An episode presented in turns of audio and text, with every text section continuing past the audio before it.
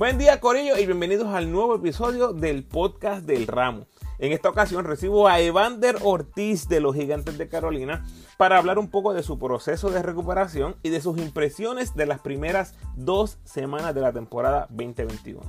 Recuerda seguirme en tu red social favorita, Instagram, Facebook y Twitter como El Ramo Opina. Por favor, dale like al post, compártelo, comenta y suscríbete a mi podcast en tu plataforma favorita. Además me puedes enviar tus preguntas o sugerencias a elramoopina.gmail.com o en cualquiera de mis redes sociales. En el episodio 79 hablamos del roller coaster de emociones que vivió Evander durante la primera semana de julio cuando se lesionó por el resto de la temporada y a los días nace su bebé. Realmente un libreto imposible de escribir. Hablamos un poco del juego del jueves entre los vaqueros y los capitanes. ¿Qué opina de ambos quintetos mirando a futuro? Hablamos con detenimiento de los gigantes de Carolina, los movimientos que han hecho y los que posiblemente estén en el horizonte. También hablamos de la cepa de armadores que tenemos esta temporada y creamos el hashtag Barea no te retires, hashtag por Evander. Tienen que escuchar esa parte. Al final, Evander me puso a pronosticar y obviamente se darán cuenta que me guayé como los mejores gurús del BCN. Todo eso entre un montón de cosas más. Puedes apoyar al ramo convirtiéndote en patrocinador del podcast y lo puedes hacer a través de Anchor con 10 pesitos, 5 pesitos o un pesito al mes. Agradecido por tu sintonía. Que disfrutes. Muy contento de recibir nuevamente en el podcast a uno de los mejores novatos del 2019, más progreso en el 2020. Sin duda, una de las jóvenes promesas de nuestro baloncesto, Evander Ortiz. Bienvenido, Evander. Saludos, Ramos, de nuevo aquí. El honor es mío y sigue siendo mío. Gracias por tenerme, caballo. Agradecido, agradecido. Mira, antes de entrar en tema, felicidades por ser padre. Cuéntame, ¿cómo va eso? ¿Cómo está la mamá? Otra cosa, de verdad, eh, la mamá bella ya, ya bajó todas las libritas en menos nada. La tengo, la tengo el día. Y el bebé, mano, una chulería. Estoy enamorado por completo. Eh, ha sido algo que ha llegado para bendecirme en, en momentos de tempestad. Eh, cuando, me, cuando me ocurrió la lesión fue un julio 3. El 7 nace mi nene. Y esos cuatro días fueron bien oscuros, yo lloré, todo lo que iba a llorar, dije, me pregunté muchas cosas, muchos pensamientos negativos, pero desde el 7 de julio hacia acá, todo cambió, todo es positivo, eh, lo veo y es como que, wow, esta es la razón por la cual hay que rehabilitarme y volver lo más duro posible y de verdad que enamorado del proceso y de, la etapa. Tienes que haber cambiado, este, haber cambiado par de pamper ya, ¿verdad que sí? Ah, unos cuantos. He cambiado un poco la mamá para que sepa. Eh, eh, eres líder en, cambio de Pamper División 1. Mira. Sí, sí, fácil. Este, ¿Cómo te fue cambiando el petróleo? Limpiando el petróleo. El petróleo viene con semillita, viene, yo no sé con qué viene, pero está raro, raro. Está bueno, está bueno, hay que hacerlo, hay que hacerlo, uno se lo disfruta. Si te pongo el shock clock 24 segundos, ¿puedes cambiar el pumper? 24 segundos. Hago, lo hago. 24 segundos, ¿eh? Sí, sí. Yo uso, yo uso casi siempre tres chops, pero usaría dos. En 24 usaría dos. Tengo que ponerte a ti con la mamá de ella al lado a ver, a ver si es verdad que el gas pela 24 segundos, choco, boom. ¿Sabes qué? no, lo que atrasa son las, cremas, eso es lo que atrasa. eso te iba a decir que si sale cremosa, líquida, yo creo que yo, yo creo que suena la chicharra. Sí, puede que suene, puede que suene. Mira, hablaste de, ¿verdad? de esa, esa dicotomía de lo que es este, tener un, un momento horrible en, dentro del contexto de tu carrera como jugador y luego tener uno de los momentos más emocionantes, más sublimes de un ser humano en, en, ser padre. Eh, ¿Cómo te ha tratado la fanaticada y cómo has visto ese respaldo de, pues, de la familia, la fanaticada y otros jugadores hacia ti? Pues mira, desde que me pasó la lesión, eh, lo que es la fanaticada, el fanbase de, de lo que es Evander, ¿verdad? Y lo que era Carolina en este entonces, pues siempre me han mostrado el apoyo. Eh, han sufrido conmigo, pero más, más allá de, de la fanaticada, yo creo que el apoyo más importante ha sido el de la familia, eh, incluyendo ahora, ¿verdad? El nuevo núcleo que estoy, que, estoy forjando con, con, mi, con mi esposa Patricia. Siempre palabras de aliento, eh, mensajes buenos, Evander, vamos a volver más duro. Y, mano, todo eso es gasolina, todo eso es gasolina. Yo he, he llorado, como te dije ahorita, he llorado todo lo que iba a llorar eh, y ya, ya estoy en el ambiente más positivo posible. Siempre hay ups and downs, eh, muchos pensamientos que le llegan a uno, pero estamos en la ruta correcta, que es lo importante. Ya estamos trabajando en lo que es la, la, el proceso preoperatorio. Ya nos dieron fecha para la, la operación y, y creo que eso es lo más importante, mantenerme centrado en el día a día y trabajar todos los días como si fuera el último en cuestión de cuándo nos vamos a acercar a, al regreso a cancha. Muy bien. Sabes que vamos a estar bien, bien pendientes. Eh, mucha gente se está preguntando, ¿y qué hace Evander en el podcast del ramo? Corillo, Evander se lesionó la rodilla, no se lesionó el cerebro ni se lesionó la lengua, así que aquí vamos a darle a la sin hueso. Evander. Mira, una pregunta súper random. Eh, van a empezar las Olimpiadas ahora. Este, ¿Qué evento te gusta ver? Algo fuera de lo normal. Mano, ¿sabes cuál me, me interesa? Me interesa este año ver el, el, de los 100 metros con valla femenino que tenemos a, a Camacho que yo creo que, si no me equivoco, están las favoritas de, del evento y podemos llevarnos medallas ahí, tanto como en el tenis de mesa. Me gusta siempre ver a, a las hermanas Díaz. Y obviamente, la primera aparición olímpica de las guerreras de, de nosotros, las 12 de acá, del señor Jerry Batista, Gabriel Ruiz, primera, primera vez que tocan el escenario olímpico y sé que ese momento es grande tanto para la historia del baloncesto femenino como para Jerry Batista y, David Ruiz, Daniel T, que los conozco en carácter personal. Les deseo el mayor de los éxitos y ready para apoyar a las nuestras. Eso es así, vamos a estar bien pendientes. A mí por alguna razón siempre me ha impresionado los deportes que, eh, que me encanta verlos y no puedo jugarlos, como el voleibol. Yo, yo, yo veo el voleibol y yo digo, esa gente son extraterrestres. Porque yo, yo los veo y yo digo, esa gente, esa gente donkean en 12 pies cómodo. Fácil. Lo que... Fácil. ¿Sabes que yo me paso viendo en Facebook lo, lo, los puntos eternos, esto que, que se tardan como pam, pam, la bola, la bola, la bola, y terminan con un puntazo. Eso, eso es para pelo, ¿verdad? Es un deporte, es un deporte, ¿verdad? Que tiene, tu, tiene su gusto, mano. Yo lo jugué, lo jugué, lo llegué a jugar, pero no, no, no, no es lo mío, no es lo mío. Está bueno. No, y tú y yo somos este, acomodados o, sea, o más nada, porque ahí, ahí, no hay break. Y cuando caemos, cuando caemos al frente, nos sacan para que bloquee el otro. El bloqueo es de chivo. Exacto. Para atrás. Ay, Dios mío. Mira, del 1 al 10, háblame. Este, del 1 al 10. ¿Cuán bien se sintió tu rodilla cuando José Ortiz defiende a Page, se roba el balón, va al suelo, se la pasa a Will, se va solo en Will, Carolina gana, Carolina gana. Qué clase de momentazo para regalarle a la fanaticada de Carolina en nuestro primer juego local. Yo siempre le he dicho, José Ortiz es otra cosa, mano. Ese tipo, Ramos, si tú lo conocieras, si tú pudieras interactuar con él, ver cómo él tiene la capacidad de jugar múltiples posiciones, múltiples roles tanto ofensivo como defensivo, sin perder la esencia de lo que es él, en lo que trae a cancha, energía pura, eh, entiende el juego, puede llevar la bola, en defensa un perro. Y eso que tiró allí fue un, fue un show, mano. Ese, ese, juego, ese juego lo, lo, rescató José con, los, o sea, con el esfuerzo de los demás, pero José fue, ¿verdad? Bujía en ese cuarto quarter. Y fue un momentazo, yo me paré y se me olvidó la rodilla de repente, me paré, me lo gocé, brinqué en una pata, pero de verdad que estuvo, estuvo bien bueno, estuvo bien bueno. El ambiente buenísimo en Carolina y estoy bien feliz de que tenemos básquet de nuevo en mi, en mi ciudad natal. De verdad que sí, ojalá siga así. Bueno, vamos a entrar en tema, Evander. Cuéntame, ¿cómo viste el juego de anoche entre capitanes y vaqueros?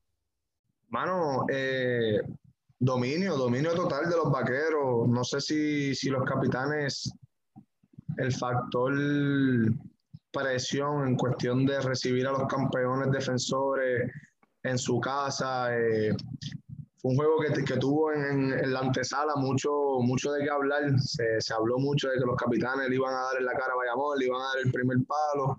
y Bayamón fue concentrado a hacer lo que tenía que hacer.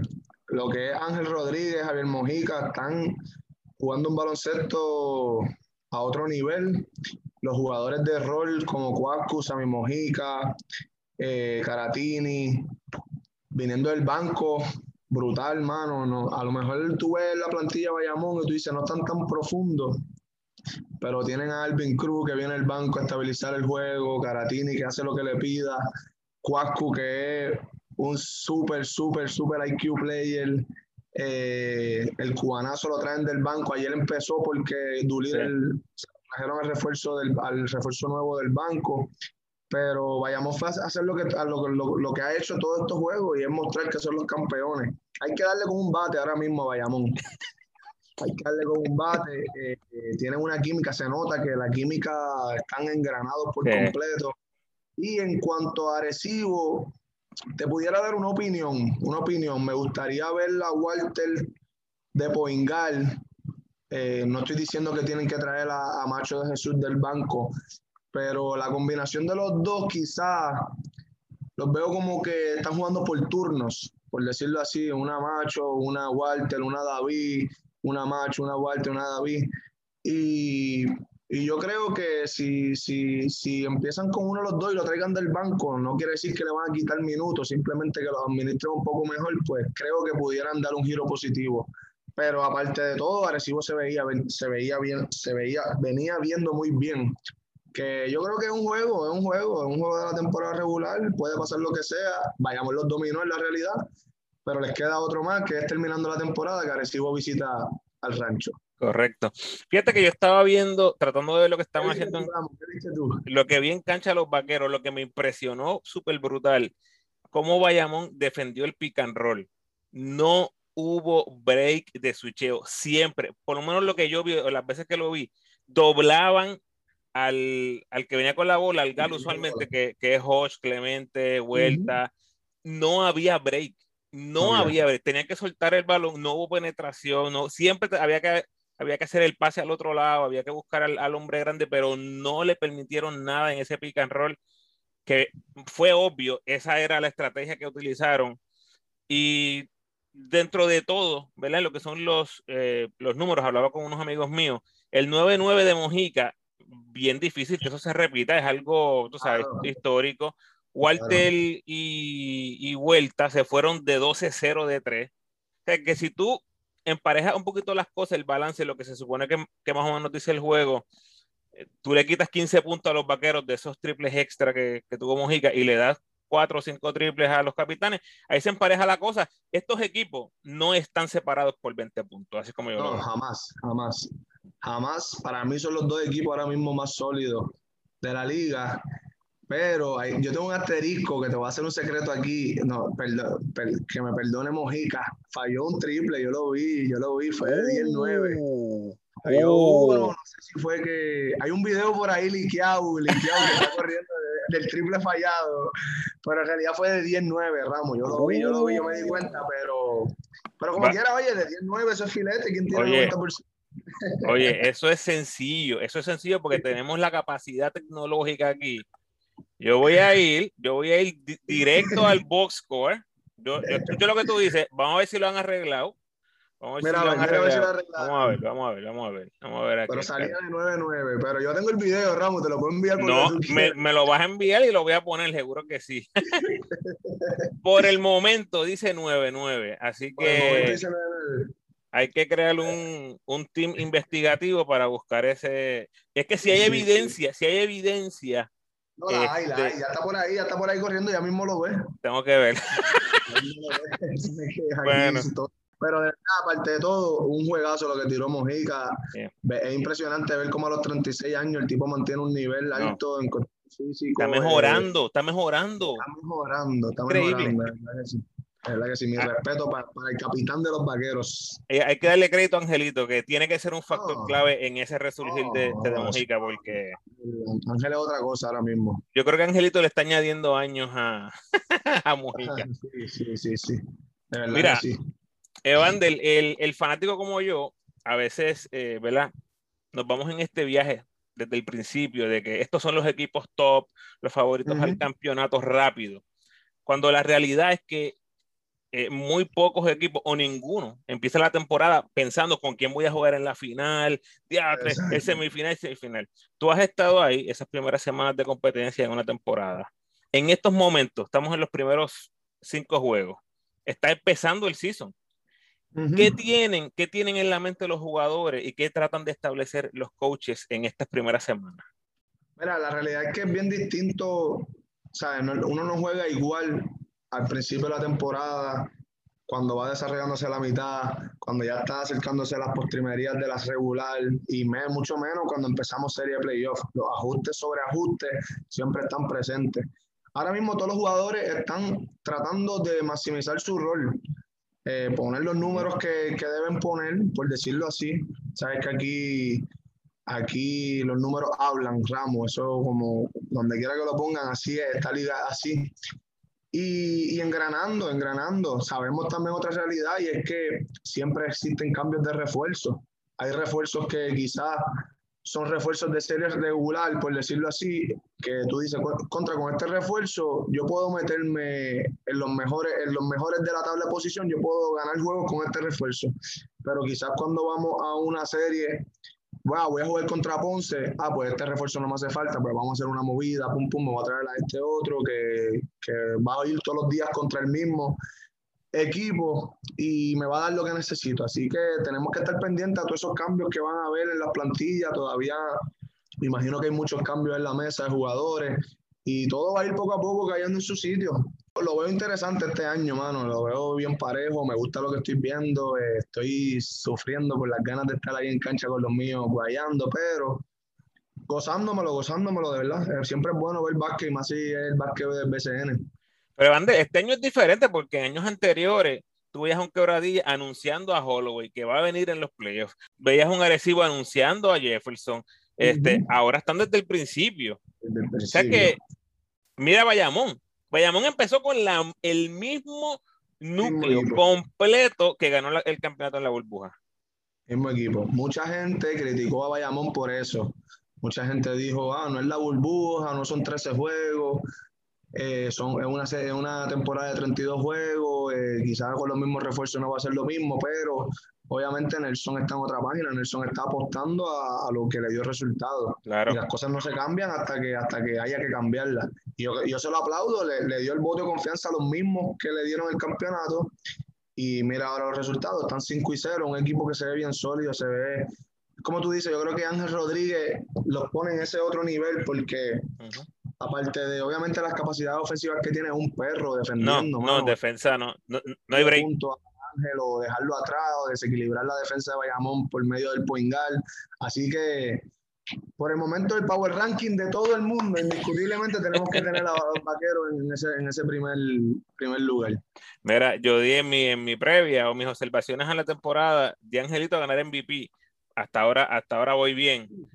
Pero cuando tú miras a ese hombre, cómo va el rebote, yo no, él me dirá 6 pies, 5, 11, 6, 1, qué sé yo.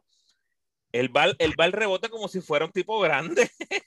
dice, aquí yo voy a quitarle el rebote al uno. Ayer fue una cosa ridícula, Va bien duro, va bien duro el rebote. En todos los juegos se ve volando por ahí, cachando por lo menos cinco rebotitos que son buenos para el bolsillo. Tipo Westbrook, ¿oíste? Y no estoy comparando uno a uno, pero esa mentalidad de que voy a todas contra el que sea. Voy a hacerlo todo. Eh, Evander, hablando de este tiempo de, preparación y primeras semanas, ¿qué pasa cuando un jugador llega fuera de condición? Con, con unas cuantas onzas de más, como dice un, narrador por ahí, eh, y sale explotado. en, en, los primeros 10 minutos está explotado. Mira, siempre, siempre pasa, todo, todo equipo siempre tiene jugadores que, ya sea por razones de trabajo, eh, económica o responsabilidades, no pueden hacer el off-season como se supone, ya sea porque tienen otro, otro tipo de responsabilidad, compromisos familiares. Y llegan a tratar de ponerse en shape dos semanas antes. Eh, eh, eso primero que, yo pienso que trastoca el, el, el, el, ambiente que se crea en el equipo, ya que es como que, wow, somos profesionales y tenemos que esperar dos semanas para que tú, para que tú caigas en ritmo, se supone que no fuera así. Eh, los coaches empiezan a, quizá a quitarte minutos, a desprenderte del rol que tú pensabas que llegaba, pero llega, llega la etapa en, la que el jugador dice, espérate, tengo que recoger mis cosas y ponerme para lo mío.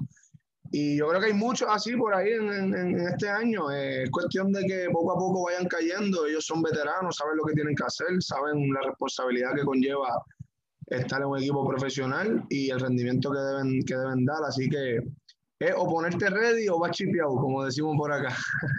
Ay, ay, ay, ay, ay. Bueno, una pregunta abierta. Lo más que te ha llamado la atención en este comienzo de temporada, puedes ir jugador, equipo, algo fuera de la cancha. ¿Qué es lo más que te ha llamado la atención? Mira, te voy a ser sincero. Eh, lo, lo, lo, más que me ha llamado la atención de este año, y quiero, quiero detenerme aquí, es, es el equipo de Guayama. El equipo de Guayama eh, se ven como que no juegan, pero juegan mucho, juegan mucho. Eh, lo he visto eh, específicamente en defensa, Ramos se, ven, se ven superior porque de la 1 a la 4 están switchando todo, durante todo el juego. Durante todo el juego tenemos, tuve a un Christopher Ortiz que en las cortinas se queda con los gares defendiendo y hace un relay, entonces Cleon Penn coge el grande que roleó, esa, se ven muy bien defensivamente y del banco traen ciertos role players como Giorgi Pacheco que lo está haciendo súper. Eh, Giorgi Pacheco vino en calidad de préstamo y está matando la liga, jugando un básquet de altura, igual Rachan Suárez, jugador de rol que, que, se tardó un poco en filmar, pero Guayama lo recogió y está jugando un básquet de altura también. Eh, y lo más que me impresiona del equipo, aparte de lo que te mencioné en defensa, es el playbook. Tienen unas jugadas buenísimas, las ejecutan al 100%, eh, ponen todas las cortinas y por el momento les va bien metiendo la bolita. Así que si yo creo que si Guayama sigue manteniendo el nivel de juego que llevan, van a ser duros en el lado de acá, en la sesión B van a, eh, van a estar duros y le falta Juan Pablo Piñero, que es quizás su mejor jugador defensivo, que está recuperándose de una, de una operación en la rodilla y creo que debe ser un plus cuando llegue.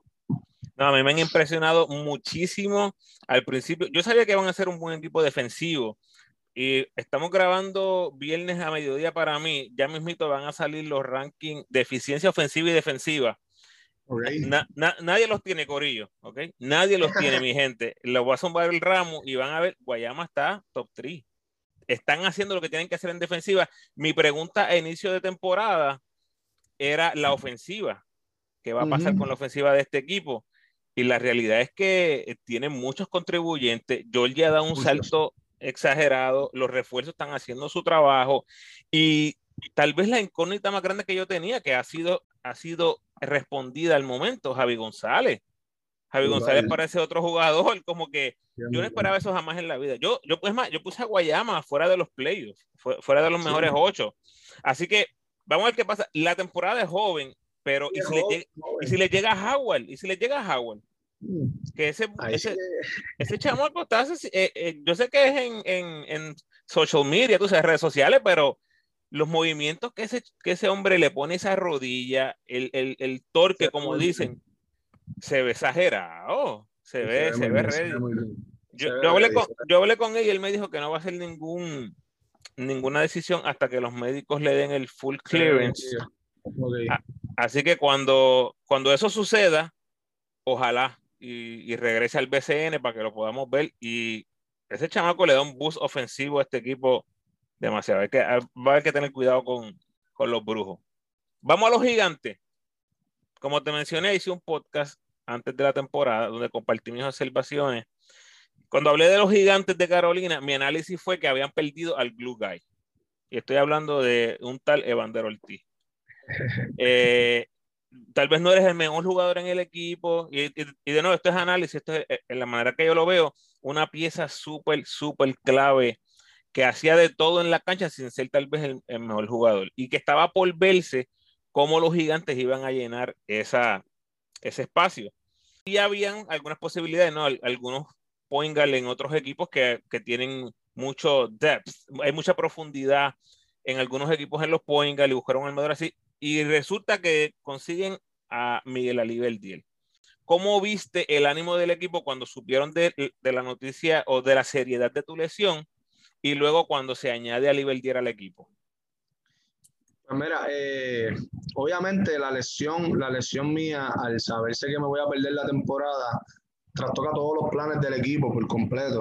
Eh, nosotros de por sí, ese era nuestro talón de, talón de Aquiles, por decirlo así, en eh, la posición de armador, pues armador natural, natural, natural, en mi opinión, pues lo que se veía en el roster, pues estaba yo y, los planes eran que Terrico White pudiera llevar la bola de vez en cuando, José Carlos Ortiz lo puede hacer de vez en cuando, pero el, el, estuviera el que estuviera, iba a ser llenar la posición, no es como que naturalmente tengo un armador en cancha. Claro.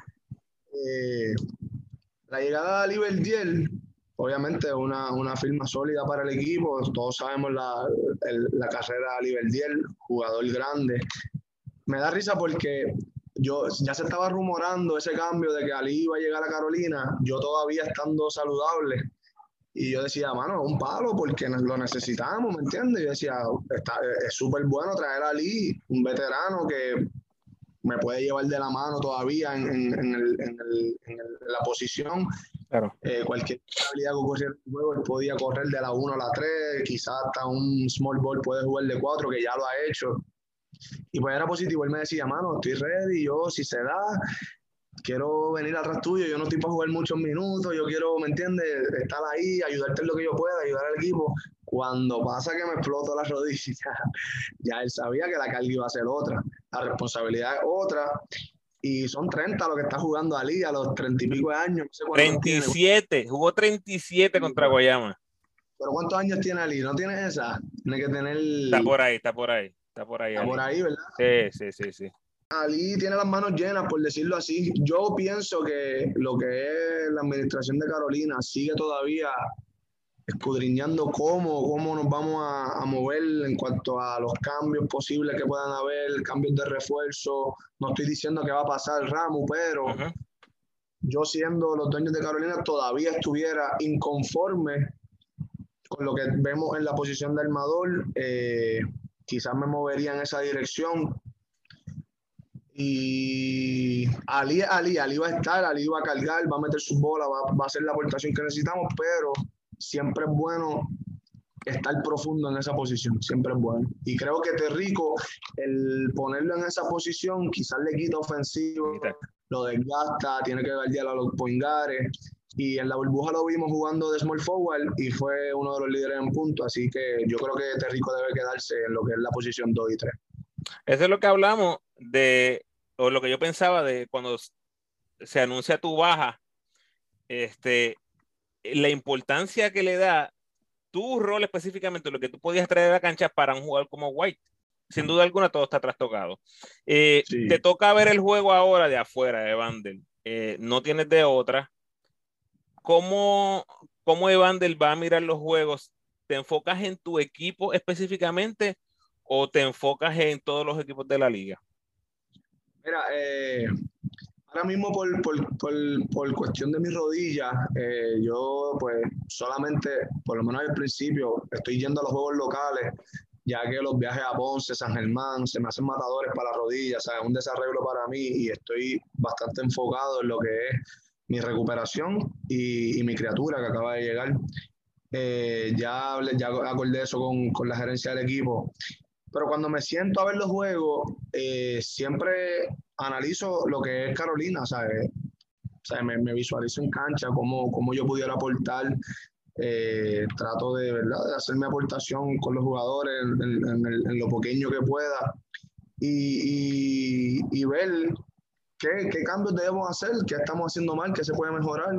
Eh, los coaches todavía, ¿verdad? Pues hablan conmigo y me, me, preguntan qué estás viendo, qué, qué, qué podemos hacer, qué, qué, piensas de lo que estamos haciendo. Y yo creo que Carolina está, estamos jugando muy bien, creo. Creo que tuvimos un buen arranque de 2 y 0. Hemos caído en los últimos dos juegos. San Germán, la verdad, que tiró un buen juego en, en su cancha y es bien difícil ganar en el Arquelio. Eh, y como te dije, la, la, derrota de Guayama, Guayama jugó un básquet durísimo. O sea, como te dije, fue bien difícil. Ahora mismo yo veo a Guayama que bien difícil para ganarle si siguen jugando como están. Así que nada, hoy, hoy volvemos a la ruta ganadora, Dios mediante, contra Guaynabo, en casa, hay que defender casa y el ambiente está bueno, la gerencia está, está bien dispuesta a, apoyarnos, a darnos todo, ¿verdad? Todo, ponernos todo ahí en bandeja para nosotros solamente tener que ejecutar y ganar. A veces jugamos como si, como si fuéramos el equipo superior y yo pienso que Carolina la esencia debe ser ir a jugar duro, rápido, eh, hacer canastos rápido, defender a 90 pies. Yo creo que todavía esa es la esencia de nosotros y en eso es lo que nos debemos dirigir. ¿Cuáles son tus expectativas con los gigantes de Carola? La C. La C, de vuelta para la vuelta. Yo, yo pienso que estamos, yo pienso que debemos entrar a playoffs. O sea, yo, no, yo veo a Carolina en playoffs sin duda. Eh, hay que ver cómo, cómo nos vemos eh, en serie. Yo creo que cuando éramos Fajardo, eh, nos ha matado eso. No, no, hemos, no hemos sabido ser equipo de serie. Somos bien, vamos a la carretera y le damos la cara a todo el mundo y lo hemos demostrado en el 2019, 2020. Obviamente en el 20 fue burbuja, que era otro básquet, pero yo creo que en, temporada regular somos caripelados y le damos en la cara a la gente, podemos ganar juego, eh, pero cuando ya vamos a, a, una serie que es totalmente distinto, ahí es que nosotros debemos step up, eh, despegarnos de lo que somos, tratar de ajustar y, llevar el nivel de, concentración a otro nivel. Si nosotros logramos hacer ese cambio con la adición de Will Martínez, que tenemos más puntos, eh, Ali, Junito, Álamo, eh, son jugadores que han estado ya en esos escenarios y yo creo que nos pueden ayudar a la concentración en cuanto a la serie. So, dependiendo del rival que nos toque en, una, en un escenario de playoff, yo pienso que esa debe ser la clave, concentrarnos en jugar un, un básquet, un de, una serie y tratar de hacer los ajustes necesarios para dominar ese equipo, que eso es lo que hay que enfocarse. Y vamos a estar pendientes porque eso es lo que hace un equipo joven, ir creciendo, ir madurando, ir desarrollando y tienes piezas eh, importantes como este a Timach, a Riz, eh, el mismo este, Ortiz, el coach también está en ese proceso de crecimiento y desarrollo. Y la única manera que tú desarrollas ese eh, playoff sense es estando ahí. Es estando, estando, estando exactamente. Evandel, mira esta lista de jugadores. Angelito, Walter Hodge, Barea, Holloway, Abreu, Carlos Rivera, Renfro. Si llegara Jordan Howard, Alibeldiel. Te da piquiña no poder estar jugando, enfrentando a esa. O sea, lo que yo dije ahí es la crema de la crema. hermano, que, piquiña, yo no sé si esa es la palabra, Ramos, pero... Tú sabes a lo que yo me refiero. Es, un. Ah. Mano, fuerte. Yo, yo en, el carácter personal eh, es irónico porque yo trabajo bien fuerte. Los off-season míos yo siempre me los tomo bien en serio y, y yo, yo me sentía 100% saludable y, y, yo tenía muchas expectativas de mí, de mí. Yo quería mejorar muchas cosas de mi juego este año y quería validar ciertos, ciertos puntos en cuanto a a la óptica que me tienen a mí dentro de la liga. Eh, yo quería demostrar que, que, no simplemente en burbuja se puede hacer bien, sino que puedo llevar un equipo de la mano eh, durante una temporada larga y, y, ganar el juego, o sea, ser un, ser un equipo ganador. Eh, quería jugar contra Barea, quería jugar contra Hodge, quería guardiarlo a todos a 90 pies para que ellos, para que ellos vean, ¿verdad? Que yo, yo vine a, quedarme, ¿me entiendes? A, jugar buen básquet y a, y, a, y a hacer lo mío pero Dios tiene un propósito para todo. Eh, estoy tranquilo, como te dije, ya, ya lloré todo lo que tenía que llorar y, y, me siento bastante enfocado en lo que es mi recuperación. Enfrentaste a Arroyo Evandel, que para ti fue como una, ¿verdad? Una experiencia sublime, algo bien, algo surreal. Hablamos de eso anteriormente, has hablado muchas veces de eso. Barea está ahora jugando en el BCN. O sea, absolutamente sin lugar a dudas los mejores armadores que hemos tenido estos últimos 20 años y para alguna gente, ¿verdad? Entre los mejores en la historia. historia, sí. Si Barea cuelga las tenis después de esta temporada, ¿cómo, Evander eh, procesaría esa movida de Barea? Ojalá no, pero si eso pasara, como que perder la oportunidad de enfrentar a Barea después que enfrentaste a Arroyo. wow, en verdad, Ramos, esto, esto, esto, iba a ser una bendición porque yo no pedí nada de esto, ¿me entiendes? Yo, yo toda la vida fui fanático de ellos y, y, todo cayó, todo iba perfecto, caí, me draftearon en 2019, Arroyo hace su regreso al baloncesto superior nacional, juego contra él en Ponce, lo visitamos, vengo del banco, cuando Ponce nos visita Fajardo, Felo me dice, vas a empezar hoy a que galdea Arroyo. Em, empecé el segundo juego de la regular contra Ponce, matchup contra Arroyo. Y, este año se me iba a dar exactamente igual, espontáneo. O sea, todo ahí en bandeja. Venía Walter, venía Barea. Todo. A, hablar de Rodríguez, eh, Tu Holloway, eh, como tú dices, eh, Abreu, Yerrel de Jesús, ¿me entiendes? Estaba la crema de la crema. Y yo creo que era un buen escenario para mí en lo personal, porque si te pones a ver, soy el más joven de, de, ese grupo, claro. pero, pero, estoy en el mismo barco, o sea, yo iba, yo iba a ser titular, so me tocaba enfrentarlo por obligación. Todas las noches. Todas las noches. No había break, ninguna noche había break. En una semana yo podía tener Walter Barea Angelito, ¿me entiendes? Angelito, cógete. Y eso es una tarea durísima, ¿me entiendes? Meterle 30 minutos contra cada uno de ellos es, es o, valioso. O, o mejoras o mejoras o mejora o mejora. Y yo creo que era un reto que, que, lo quería, lo quería del lado de acá, mano, quería aceptar el reto, quería ver cómo, cómo me desempeñaba ver contra ellos y, y ganarme el respeto jugándole, jugándole baloncesto, jugándole jugándoles bien, ¿me entiendes? Jugándoles duro y poniéndoles presión a 90 pies, que yo pienso que eso es una de las cosas que, que más, más me gusta hacer, o sea, en cuestión de, de lo que traigo a cancha, me gusta siempre defender a 90 pies y no se me dio, pero ¿qué vamos a hacer, Ramón? Un mensajito a Barea. Mira, sencillo. Yo nunca hablo por mis invitados, nunca, pero voy a hacerlo ahora. Barea, no te retires de parte de Bandero Ortiz. Tienes que darle el play de enfrente. No lo haga, JJ, no lo haga. ya está, simple. El año que viene, Barea con los cangrejeros o con quien te dé la gana, pero tienes que darle ese break a Evander de, de enfrentarlo. ah, sí. Evander, sí, sí vamos a ver qué pasa. Este, hasta aquí llegamos, Evander. Un saludito por ahí a la fanática de Carolina. Mano, eh, un saludo, gracias por el apoyo. el ambiente que estamos creando en el Guillermo Angulo es, es histórico. Eh, se gana y se pierde, familia, se gana y se pierde. Eh, la temporada es joven, nosotros estamos enfocados como grupo en, en, que tenemos que hacer los playoffs, en que tenemos que, que darle un buen espectáculo a ustedes, que son los merecedores de esto. Así que nosotros, nosotros los jugadores, tanto como la gerencia, estamos en toda la disposición de, de seguir mejorando como grupo, seguir ganando partidos y defendiendo el Guillermo Angulo. Gracias a ustedes por, por el apoyo.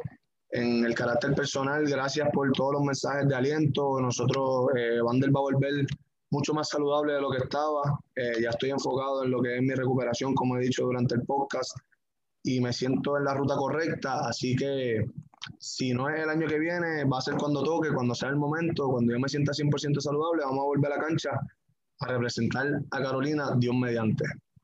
Ya dijo Evander, Evander, mucha salud para ti, para el bebé, para tu esposa, que puedas descansar mucho, que todo este proceso de la cirugía vaya bien. Espero que esto se repita durante la temporada. Tú sabes que aquí siempre la puerta está abierta. Gracias, Ramón. Mira, antes de que ponche ahí, Santurce o Mayagüez, hoy. ¿Y con pronóstico y todo? Dime, dime, dime, ya me tienes que decir. con Santurce voy, voy con Santurce. Voy con Santurce o Mayagüez, me dijiste Santurce. voy, con voy con Santurce. o Guaynabo. Me voy con Carolina. Es, se juega en la C. Se juega en la C. Y Guaynabo no ha ganado, están apretados. Este, no ha ganado. De Rix, vuelve, por favor. puede que vuelva, puede que vuelva hoy. Te fuiste con Carolina, Fajardo o Guayama en la Tomás Donner. Uh. Ese juegazo. Me gusta fajarlo. Me gusta mucho el núcleo que tienen. Con el cambio que hicieron ahora, creo que tiene que empezar Brady en la 5, porque si se fueron con Rod, yo dudo mucho que lo usen en la 5. Así que va a empezar Brady, probablemente Gilberto Clavel del banco. Voy a irme con Fajardo. Voy a irme con Fajardo. Te fuiste con los locales, te fuiste con los locales entonces. Oh, sí. Te fuiste con los tres locales, Santurce en el Choli, Carolina en, en el Guillermo y Fajardo en la Tomás Dones. Me fui safe, Evandel. Te fuiste safe. Esa no falla nunca. nunca, papá. Un saludito a Fufi. Descansen en paz. Hashtag Barea no te retire. Hashtag por, e, por Evandel. Corillo, hablamos. Gracias, Evandel. Gracias, Ramos. Te cuida siempre.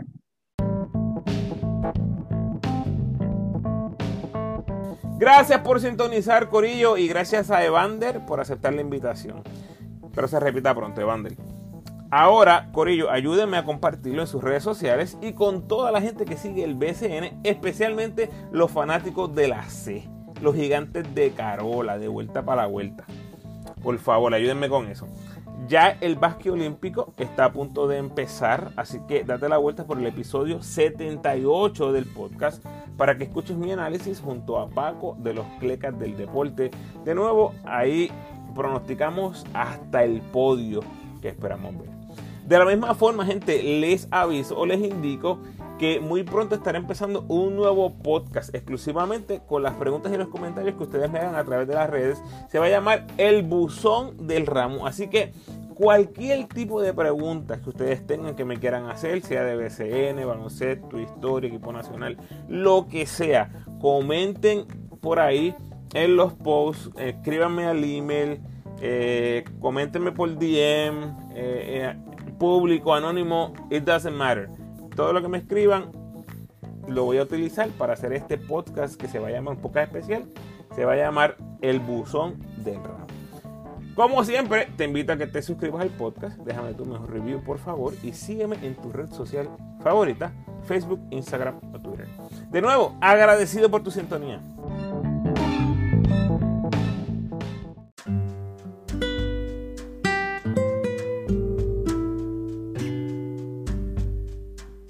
El pensamiento de hoy. En tu lengua, en tu boca, está el poder de la vida y de la muerte úsalo sabiamente. Bendiciones.